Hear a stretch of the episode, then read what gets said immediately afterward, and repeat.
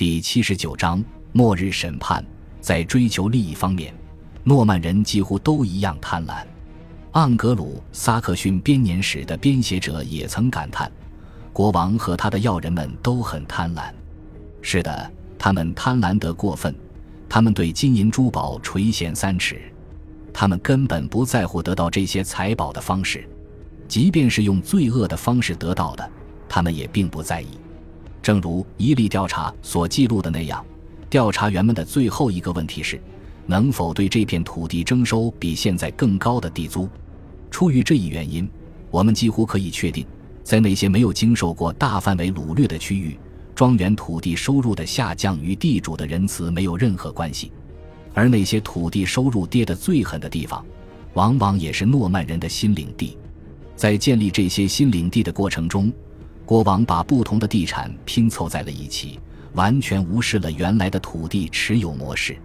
一个观点认为，这一重组过程的破坏性是如此之大，以至于土地的经济总量都下降了。更可能的原因则是。这些新庄园是按照一种新的模式建立起来的，对领主来说，这种新模式更为有利；而对于庄园上的农民而言，这种新模式则意味着更多的压迫。在这些郡，我们可以看到自由民的数量正在急剧减少。例如，在剑桥郡，自由民的人数从九百人骤减到一百七十七人；在贝德福德郡。这一人数从七百人减少到九十人，在赫里福德郡，这一人数则从二百四十人变为四十三人。与此同时，我们也发现依附农民的数量飙升。在《末日审判书》中，我们经常能够见到他现在是一个围栏了这样的表述。这些地区的土地收入较低，似乎只有一个原因，即在诺曼征服前后，人们的估算方法不一样。在诺曼征服之前，当人们要计算某一特定地产的价值时，他们会计算这一片土地上所有英格兰自由农的总收入。相应的，一零八十六年的土地收入则是按照地租来计算的。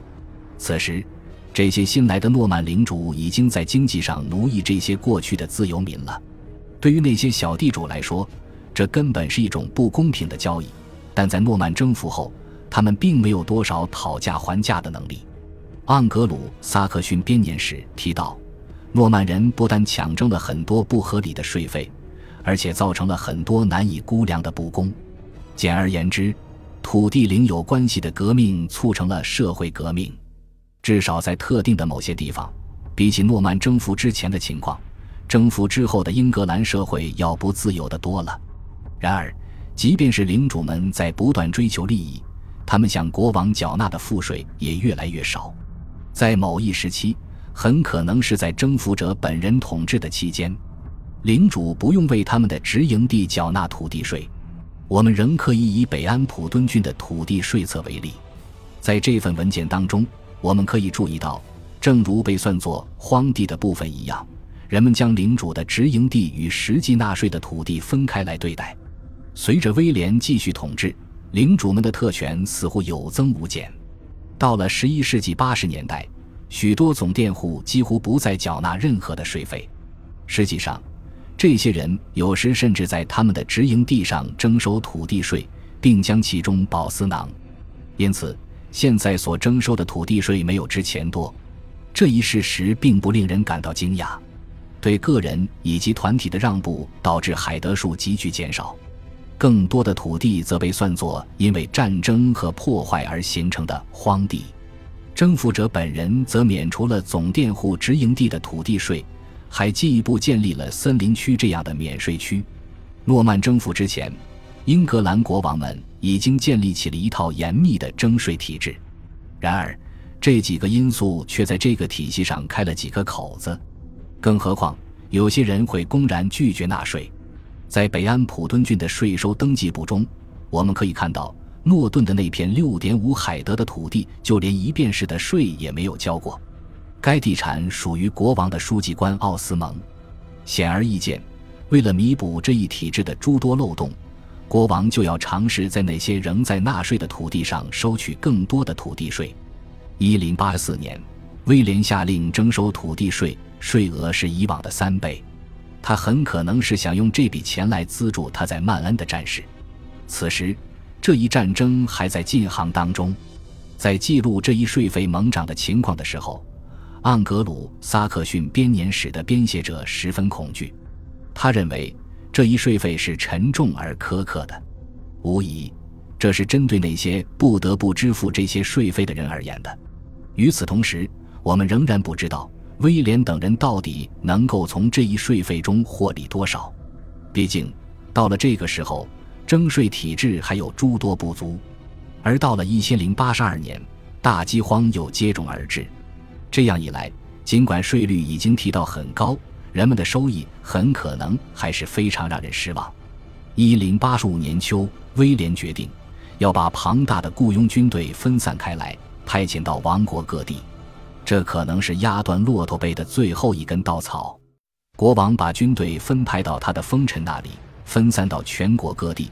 盎格鲁撒克逊编年史写道，而这些封臣则按照他们领地的大小来供养军队。如果说政府是按照缴纳土地税的名单来分派军队的话，这种将军队分散到各地的做法无异于再征收一次土地税。因此，在圣诞节的王庭大会上，很多人可能都提出了反对。威廉也意识到了修订制度的必要。这样一来，在征收土地税的时候，他就可以获得更多收入；而在向地方派遣军队的时候，他也能做到更加公平。在末日审判调查当中，调查官们的部分任务就在于调查土地税的运转方式。对此，我们能从埃克塞特末日审判书中一窥端倪。这是对英格兰的西南地区的调查结果，对土地税体系的改革也可以解释。为什么这一调查如此关注领主们的资源？国王试图精准查明领地上的利润究竟趋向何方。国王的这种做法很可能意在重新对领主直营的征收土地税。最后，假设末日审判调查有财政上的动机，那么这也有助于解释为什么威廉会认为弄清楚土地的具体归属这件事这么有必要。当一片土地的持有人存在争议的时候。人们就很难对这一土地征税，那些土地的管理者肯定也清楚这一点。末日审判书的早期研究者们提出，征服者的这次大调查是一次税务大起底，旨在修补土地税体制中的诸多漏洞。在这些学者当中，最著名的学者是弗雷德里克·威廉·梅特兰，在他所写的《末日审判书及其影响》。一书中，梅特兰写道：“我们的这份记录不是一个头衔的记录册，也不是一部风尘录，它不是一份惯例手册，也不是一份地租账簿，它是一部税收登记簿，一部土地税登记簿。即使在距离梅特兰逝世早已超过一个世纪的今天，许多专家仍认为，末日审判调查的主要目的在于财政改革，但是。”财政改革肯定不是编纂《末日审判书》的目的。只要看看这本书的内容是如何组织的，人们就不难发现，梅特兰等人的观点是站不住脚的。这本书显然不能用来估计土地税，因为这种税是全国范围内的公共税收，要通过公共机构来加以管理。为了收取税金，在一个百户区里，税务官需要从一个村社前往另一个村社，在一个郡里。他们则需要从一个百户区前往另一个百户邑，正如我们看到的那样，末日审判调查员也利用了公共机构来收取信息。他们从百户区以及城镇当中召集陪审员，让他们来检查那些地主所写的书面回复。但是，至关重要的是，在汇总这些收集到的信息的时候，调查员却不是按照百户区或者村社的次序来排布他们的。他们煞费苦心，以地主的名字为序，重新排列了这七个巡查区里的信息。